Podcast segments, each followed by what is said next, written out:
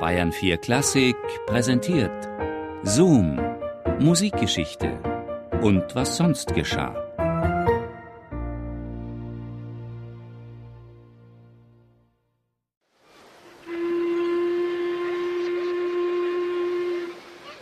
Endlich an Bord. Endlich ein paar Tage Ruhe nach dieser Ruckelzuckelreise von Petersburg bis Le Havre endlich das grobe Schnattern des Zuges gegen das sanfte Schnurren des Schiffsmotors eintauschen. Nun kann sich Peter Tschaikowski von den inneren Kämpfen und Krämpfen entspannen, die er im Vorfeld der Amerikareise durchgestanden hat.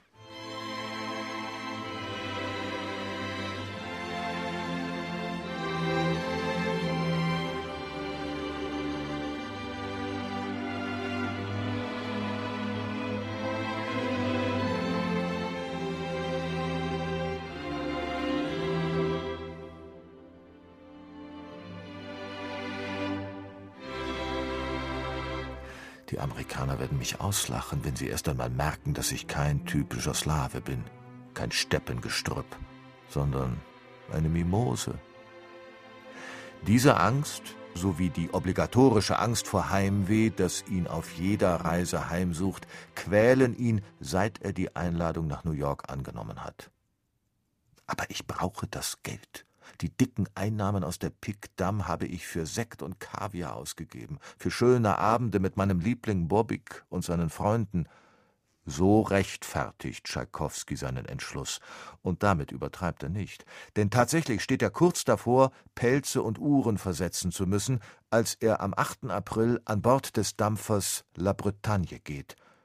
Denn das luxuriöse Leben, das er seinem Lieblingsneffen Bob finanziert, verschlingt hübsche Summen an Rubelchen. Da kann sein Konto eine üppige Finanzspritze aus Amerika gut vertragen. Am ersten Tag auf der Bretagne bahnt sich wirklich so etwas wie Erholung an. Doch schon am nächsten Tag langweilt ihn der Blick auf das Meer und der Kopf schmerzt. Als schließlich über mehrere Tage ein Unwetter tobt, bibbert Tschaikowski vor Angst, die er wiederum in Cognac ertränkt. Mit wackeligen Knien kommt er in New York an. Ein regelrechtes Begrüßungskomitee aus hochrangigen Persönlichkeiten, Journalisten und Fans empfängt den gebeutelten Russen, dem nun endlich einmal ein Lächeln über die Lippen kommt, denn so viele Bewunderer hat er wahrlich nicht erwartet.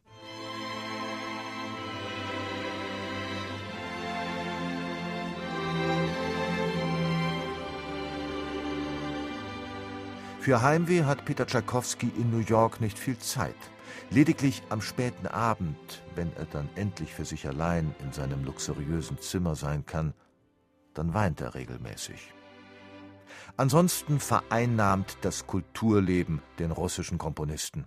New York saugt ihn förmlich auf, diesen stillen Mann, den alle wegen seiner weißen Haare für einen weisen Greis, nicht aber für einen 51-Jährigen halten.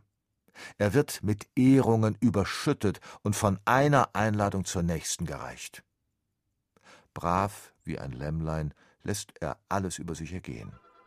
Dabei würde sich der berühmte Gast am liebsten nur den Proben für sein großes Konzert zur Eröffnung der Carnegie Hall widmen, das er dirigieren wird.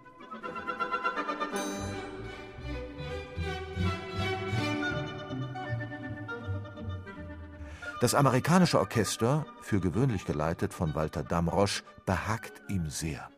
Die Musiker reagieren bei den Proben auf jede noch so kleine Bewegung und setzen sogar Tschaikowskis Mimik um.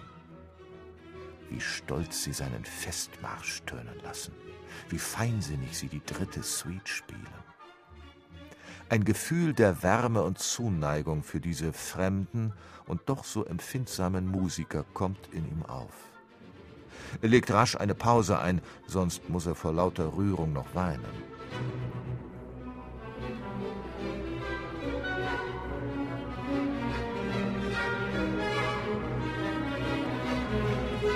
Tschaikowski ist furchtbar aufgeregt. Das Eröffnungskonzert rückt immer näher und macht ihm Angst, wie ein sich anbahnender Wirbelsturm.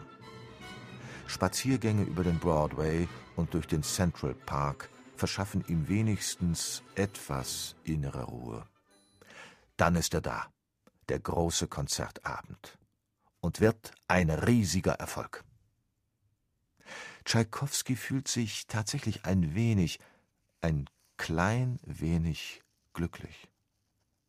Es lief so wunderbar. Ich frage mich, wieso ich derart nervös war. Selten zuvor habe ich mir vor einem Konzert so viele Sorgen gemacht wie vor diesem. Eine Begeisterung war da, die ich selbst in Russland niemals hervorzurufen vermochte, schreibt Tschaikowski an seinen Bruder. Aber nicht nur das Publikum jubelt ihm zu, auch die New Yorker Zeitungen sprechen von einer Sensation.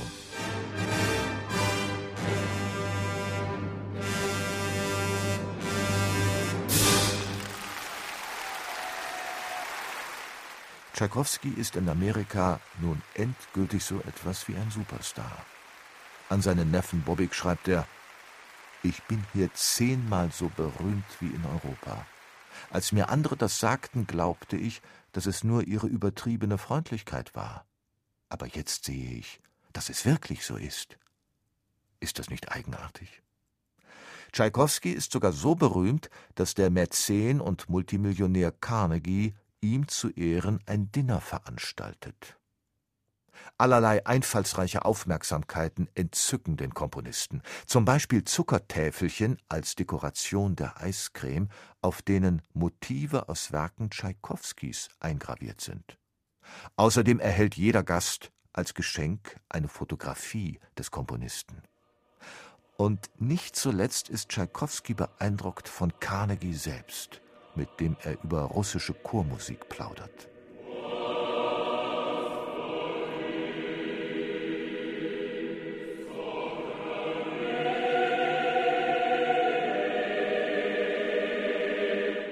Nach diesem Erfolgserlebnis in New York dirigiert Tschaikowski noch reichlich erfolgreich weitere Konzerte in Amerika. Doch trotz Ruhm, Lob Dollars und Begeisterungsstürmen geht der Russe erleichtert am 21. Mai 1891 an Bord des Dampfers Bismarck, der ihn endlich wieder in Richtung Heimat bringt.